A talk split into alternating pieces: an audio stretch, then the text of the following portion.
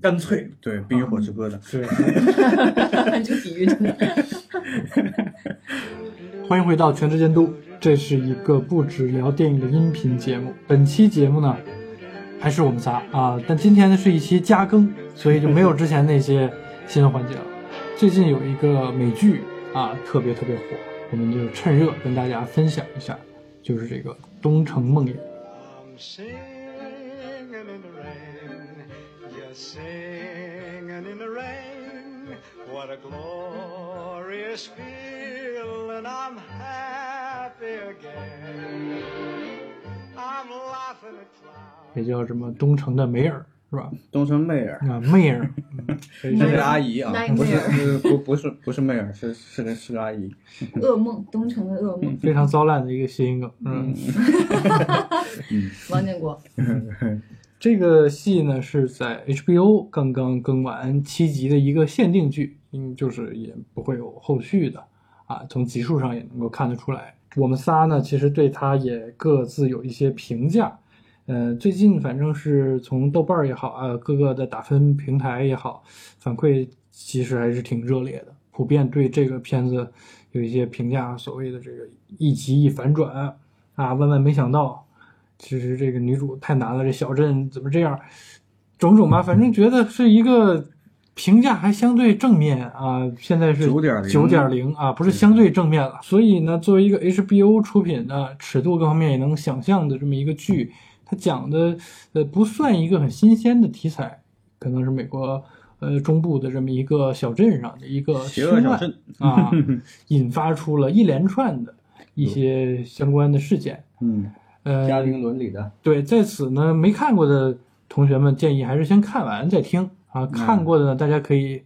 回忆一下啊。嗯其实每一集大概的情节并不算特别复杂是啊。本片的这个呃制片和主演是我们都非常熟悉的菲恩啊，凯特温斯莱特，嗯其中还有这个勇士的导演，就是这个呃欧康纳也参与了本片的这个监制。呃，以上就是这个剧集的一个基本信息。呃，在此呢，其实就会涉及到剧透了，还是强调一下，没看过的还是看完了再听我们因为聊这。不透没法聊。对对对嗯， ，OK，那咱们就开始透啊， 谁先来？谁先来喷一喷，或者 是夸一夸？监督君啊，我先来。继续继续继续啊，我行，其实大家听我这个口风就知道啊，这不太行我我我我对他其实持相对保留的一个态度，呃，他特别像一个剧，这是我比较难以接受的，就是 HBO 的自我重复已经到了如此程度吗？就是侦探，尤其是第一季，嗯从人设、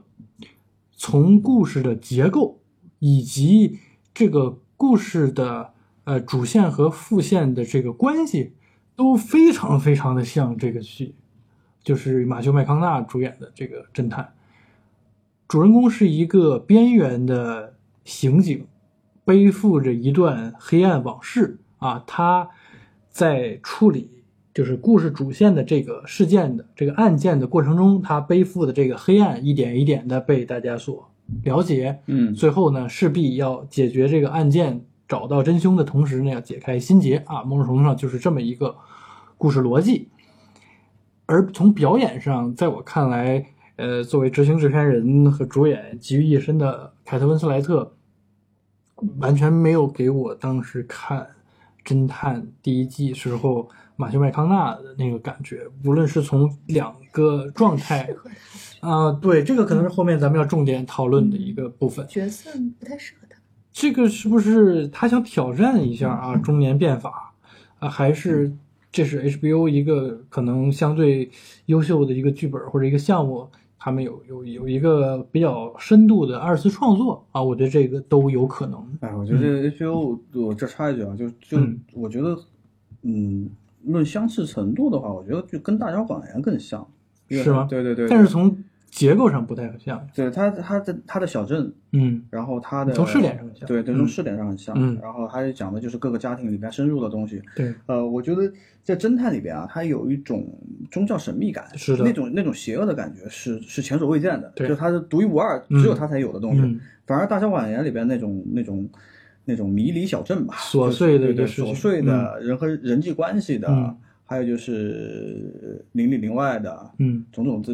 这些这些伦理层面上的东西，因为他他的犯罪到最后是归归结到一个伦理层面上的东是西的嘛是的，这个跟大脚谎言很像，啊，但对是但是那个侦探的话，他还是在讲讲一个很某种神秘，对有有点克鲁苏感觉的那种嗯是是那种是东西，对是到最后就是有一种宗教崇拜了，对对啊有可种能邪神降世了这种感对觉，对，有就嗯到到 cast 的那种嗯层层面上去了。是大脚谎言呢，就还是对在讲伦理，讲嗯亲讲讲讲亲情，对，对为咱为什们么刚才我说它像又不到呢？就是明显这个片儿其实在往神父那条线拐的时候嗯啊，它其实有这个方向的呃设置的考量的。什么早年间它是不是有性侵的？我说这个美国现实主义三宝这片儿全 用上了，没错，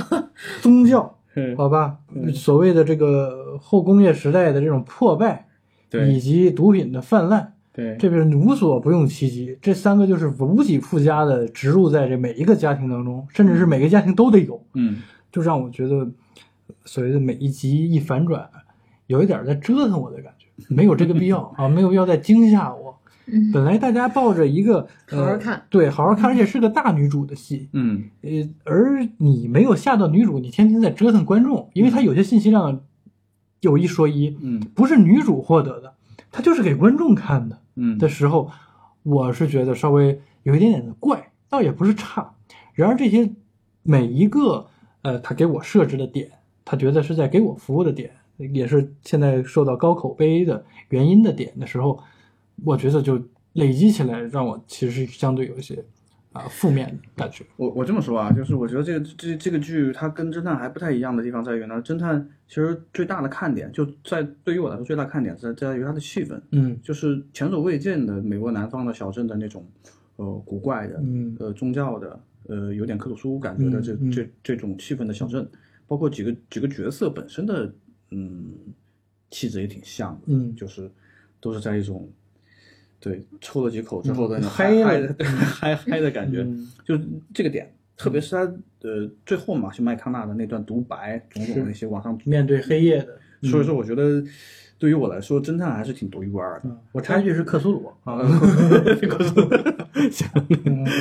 行行，克克苏鲁，克苏鲁。嗯然后侦侦探本身还是挺独一无二的，嗯但是咱们这个剧啊，虽然它大量的嗯被一些邻里关系或者一些特殊的家庭的组成这种东西包裹起来，这个嗯这点更像《大小谎言》就是比如说。呃，跟前妻或者前夫之间的那种那亲密关系，嗯还有呃嗯呃，就是彼此之间的这种互动啊，嗯都是这个对于我们来说其实还是挺挺奇观的，因为嗯我们中国人平平常的这种人际关系不会是这样。对对，这一点其实挺更像大小谎言，这是它包裹的那层东西，嗯它里边的东西其实还是推理嘛，对就是这个这个这个这个案子是怎么破的。嗯我觉得对于我来说最拉胯的地方就在这儿，没有推理，这呃呃不是没有推理的，是有 bug，就是。嗯他他发现的那几个关键的情节点或者那个证据的发现啊，就明显是你工作没做到呀。嗯，对，对啊，你你你搜你基本的搜查你都没搜到呀， 就是就就在那儿呢，或者是审问你没有问到位嗯那啊，审审问都没有问到位啊，就是为什么要，呃，嗯那那个那个女儿同学出现，给了他点了他一下，他才去找找那几个人嗯呢，他就找到那个货车呢，这个怎么说也说不过去啊。嗯对，而且后来的、后来的所谓就是什么最后二十分钟还有反转的这种，怎么讲呢？那就感觉就是就这， 行吧，那那也算 OK 对。我我其实给呃还不像前面他那个，呃，前面剧去年还有个剧叫《无所作为》，就尼克基德曼跟咱们休格兰特嗯组的 CP 讲的这么一个，也是一个悬疑故事吧。我那那个故事呢，呃，怎么讲？它其实原作还挺有趣的。它是这个这个 undoing，它其实是个心理学的术语嘛，它是在讲，呃，完全从心理理解的这样一个层面上是讲一个受害者，就半受害者、嗯对她呃老公的理解。嗯就是哎，不断的在在回溯，就是之前她老公在自己自己生命中留下的那种印象，到底是在哪儿出现了问题，完全嗯从一个主观的角度上去理解的。但是但这个剧呢，它恰恰它其实并没有完全自始至终的用这种视角或者这种点嗯他还在追求就是每一集的那种反转，嗯对，反而这一点上面就是变成了一种介质上面的不融合了。嗯对，我觉得最大的点就在这儿。嗯呃呃嗯，咱们现在那个嗯温斯莱特的这部这部剧呢，其实在做反转上面还是算是及格的，嗯就是每一集的反转或者那种留钩子啊种种的这些，它还是在它它语境是相符的。嗯，我觉得反而从这个这个点上，它拉胯的程度没有那个 The The Undoing 那么厉害。有了同行的衬托，对，但是呢，呃，The Undoing 它本身评分就不怎么高，是对，大家对它的拉胯还是比较认可的，比较公认的。对没有什么意义。对，但是呢，呃，咱们这个剧啊，其实从刚开刚开篇的八点几分，一路冲到九点一、九点二，现在稳定在九九分，嗯说明大家对这个东西，它整个整体的东西还是认的。嗯这个其实对于我来说，我觉得对观众普通观众来说也 OK。但是呢，嗯，其实我们今天想想想聊的是过誉这件事情。对，对，就这事儿，呃，温斯莱特挺好的，嗯就是这也没说不好。就够了。对对对，温斯还挺好的，但是比起我们这种现象级的啊，就是就是演过《阅读者》、演过演过《泰坦尼克》的这样的一个，呃，可能二十世纪最伟、最二十世纪、二十一世纪最伟大的女演员之一，在里边角色实际上是有还是有一点水土不服的。嗯虽然我们在最后看她的 making of 在讲她如何去变换自己的口音，嗯，甚至去体态上，体态上的，嗯就是饮就像食迪迪习老惯迪迪上老师说的一样，嗯，怎么感觉 这个我可不敢乱说。像哔哔哔哔，就对，很不像他了。嗯，就很不像他，他甚至他有有有有有有点有分裂哈，跟有些他本身细的节，气质。就比如说嗯，他要去吃垃圾食品啊什么的，就是他在做这些动作的时候，哦，你听他讲的时候觉得哦是挺用功了。用功的，挺到位的嗯，但是你看他动作的时候，还是觉得哪儿不对，对，是他就不像一个呃美国乡下的红脖子，他离现实生活太远了，已经。嗯对，嗯，他的就是身只是份在模，他仿的对，呃，你要说他，呃，因为他之前还贡献了一次，我认为就是他表演生涯里边非常出色的一次，就《菊石》，嗯就去年、去年还是前年的一个非常，呃，也算是一个遗珠的这样一个电影吧。就是他里边的表演也是非常殿堂级的，嗯就是当然也是本乡本土的在讲英格兰，呃呃，虽然是个时装剧吧，嗯是一个古代古装剧，对，嗯古当古装电影，对这样一个东西。但是我觉得他反过来要去演，应该是俄亥俄吧，俄亥俄乡下 嗯这样一个角色，这样一个警察的角色的时候，无论他口音怎么变，他体态怎么变，嗯呃，在里边最自然的还是演他妈的那个本乡本土的美国演员。嗯是的，而而且在最后的这个 making 当中，他也提到，作为他制片人，他其实也给自己其实有角色上的诸多的设置，嗯包括他说这次都是我从影生涯第一次拿枪嗯啊，他把这些都提得很前，明显就是，呃，怎么讲，他在对角色的塑造和包装上，他自己提提供了全方位的意见和建议。嗯但这一点最后在实践在在这个呈现层面，我觉得反而有可能会对他，呃的这个造型上起到了一一定的这个负面作用啊，就是可能他站在了一个不是很客观的角度，甚至就是要极力去挑战自己并不擅长的这个领域。嗯，不过有一说一啊，嗯我这这个我可能是一个稍微相反一点的意见，嗯就是在这个戏里边，呃，我觉得个别出彩的戏还真是那场枪战的戏，就他逮到那个变态，嗯，变态杀手一枪 把我们沈殿霞打死了。就那场戏里边，他其实是在追求一个，嗯呃，因为这个小小镇其实没什么罪案，嗯他其实很很少有拿枪的机会，很生疏的嗯对，很生疏的这样一个、一个呃姿态吧。嗯那场戏拍的也挺紧张的，嗯然后的确就是觉得，哎，这事儿很有代入感，嗯就是可能我们去操作这事儿的话，估计也就是这操很慌 作。很慌张。嗯，是呃，反正我来说说吧，就是我首先，反正今天咱们也没有那个新闻吧，我就通过这个《东城梦魇》，我来说一下，我认为它为什么在豆瓣能冲到九点多分那个原因哈、呃，就是在前几天吧，前一阵吧，这个呃腾讯公司的这个副总裁。呃，孙先生其实在这个第九届这个中国网络视听大会里面提出了一个疑问，啊。这个疑问是这两天朋友圈很多人都在发一个美剧叫《东城梦魇》，其实我就很好奇，发朋友圈的人都是在家里装了 HBO 的有线电视吗？还是通过带中文翻译、中文字幕的某些视频网站的内容来看呢？按理来说，应该由持牌公司去广电总局申请配额购买。嗯，说到这个之后呢，应声下架了人人视频的 app，、 A P P，嗯，。呃，然后包括这个许多我们从前这个免费在线观看、内部交流渠道的这些渠道都被封闭了嗯， 所以其实为什么这个剧一下子会冲到九点多？其实我个人有反认为，弹在是吧豆瓣用户里面，它是一种报复性的一个、嗯一个一个冲击。一个态度，一个对态度对，包括有很多人可能以前根本不知道美剧，也不看美剧，什么 HBO 什么嗯当都阿姨不这么关心说。的时候不，当清阿姨楚这么说的时候，好奇心来了，去你要去打 个分儿啊！我觉得有一部分原因是这个的，嗯这个也不得不说一下哈，就是这个这个咱们咱们的平时观看这个平台哈被点了，这个也是咱们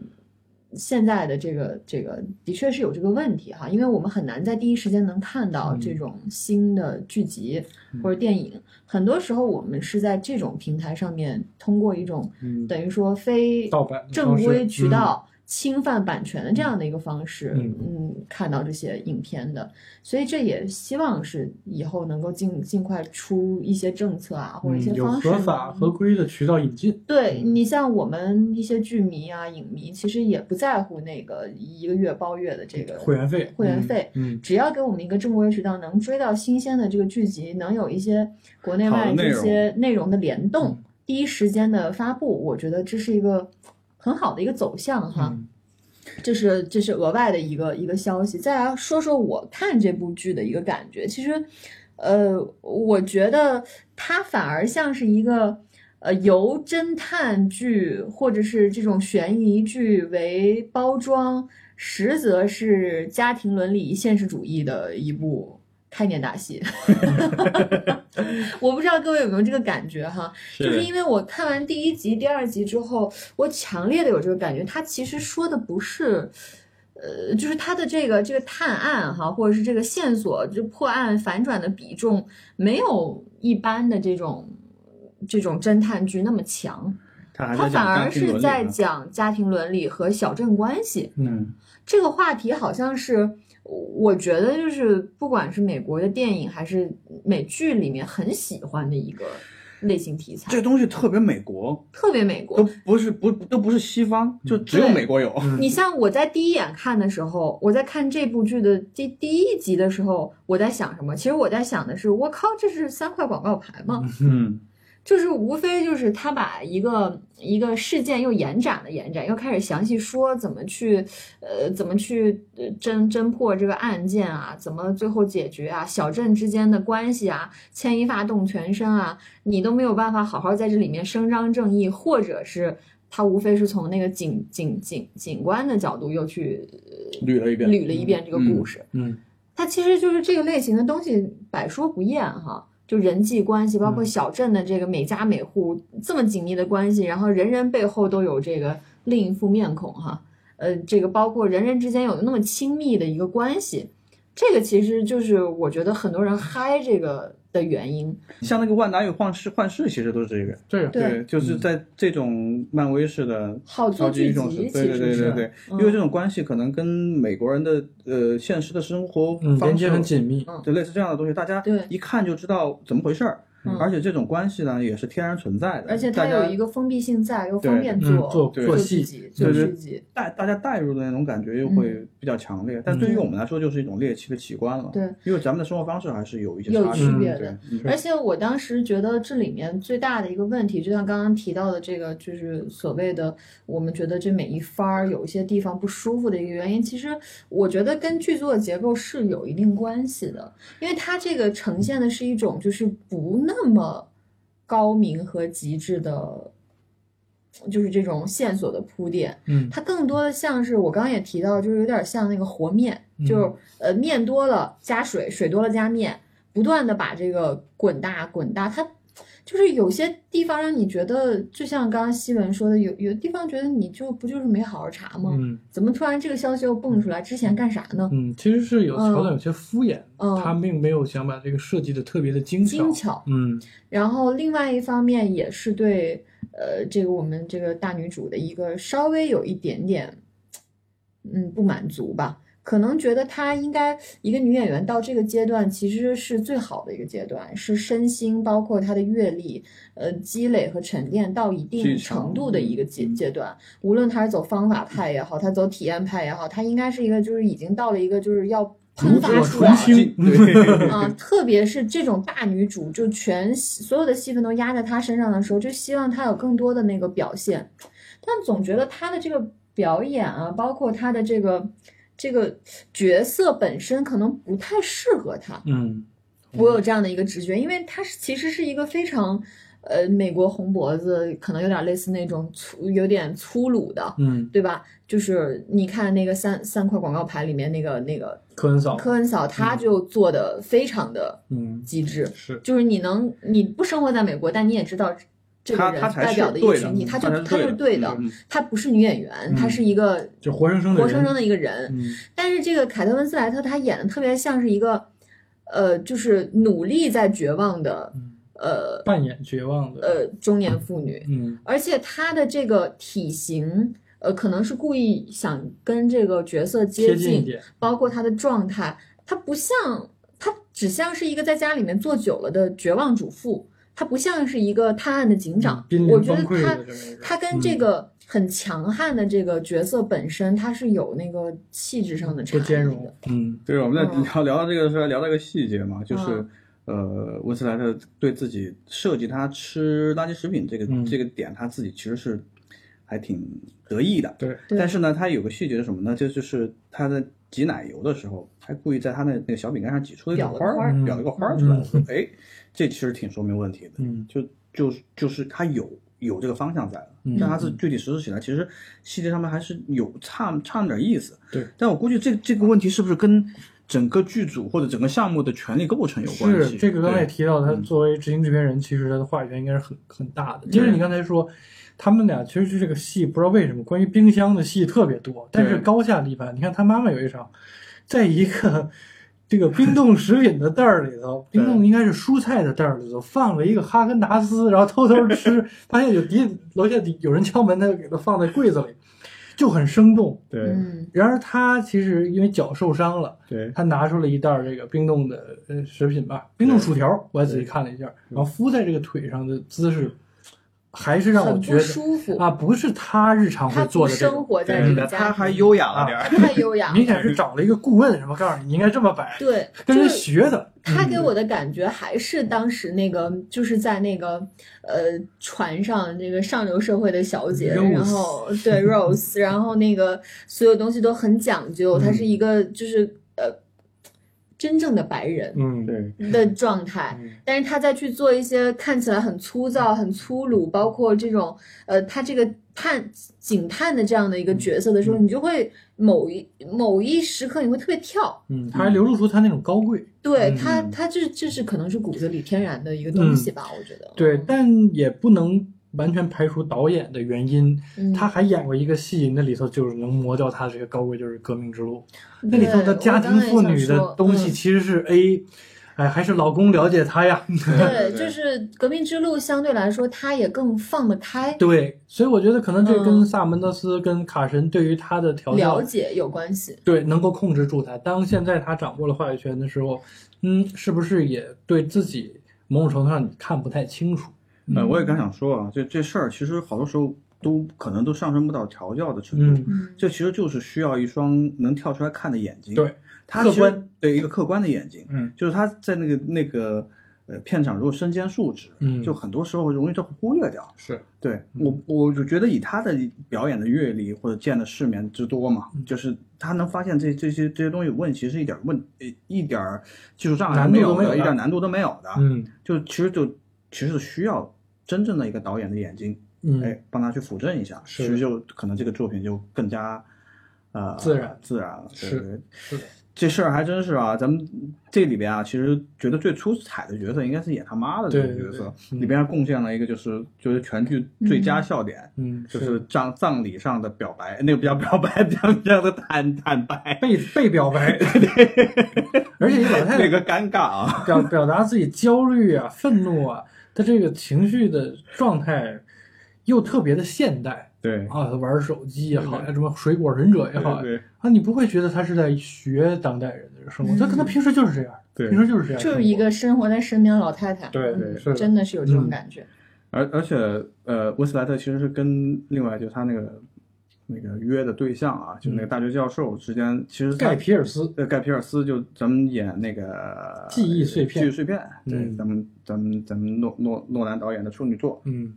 这样一个演员，也是一位一位英国演员，嗯他俩其实感觉就挺搭的，嗯但是其实，在剧中呢，他们其实设计的又不是要搭的，他们俩是有点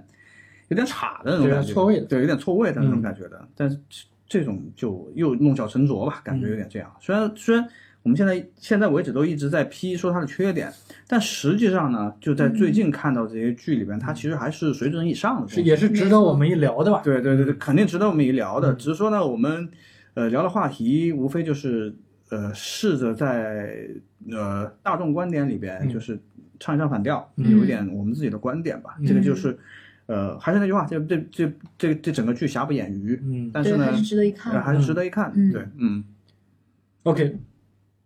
OK，以上就是我们对这个《东城的梅尔》这部剧的一 个真的应该看看。对嗯番外的一个小节目。嗯希望呃，可能听到这儿应该大家都看过了。东城嗯、妹儿，对，如果说你觉得这个剧确实还有些亮点的话呢，你可以跟我们在下面进行一些激烈的讨论和 互动啊，对也可以推荐给更多的朋友嗯看一看是不是有类似的观点。这个剧的诸多配角还都是有一些明星的，比如说饰演他的这个搭档啊，虽然就没有几集戏份的，是我嗯们的这个快银。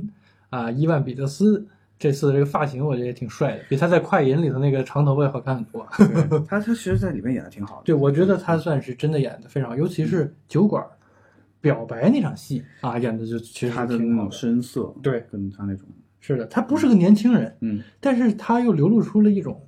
少年感，对少年感，嗯还是挺可爱的。嗯大家可能看到他更多的是在漫威宇宙里头的这个快银和美国恐怖故事里头的嗯，奉献，嗯那就可能更轻浮一些。嗯这里头，哎，我觉得它算是一个，呃，我觉得不不能说必成大器吧，但是明显是在表演的这条路上有对所呃企图，而且也确实有这个资本的这么一个演员。对，在主角里边，我我我跟监督君的观点是一样的，嗯也认为他应该是演的最好的。嗯，对，虽然戏份确实少点儿，对对，这这死的也挺嗯干脆，嗯对，《冰与火之歌》的。对。 这比喻真的 OK，以上就是本期的全部内容啊！这希望大家喜欢这期加更，也如果你觉得我们聊的还有点意思的话，你可以分享给你的朋友们。本期节目会在几乎所有的音频的平台更新，视频节目也会在 B 站同步更新。 那就这样，再见。再见。拜拜。 What a glorious feel, and I'm happy again. I'm laughing at clouds.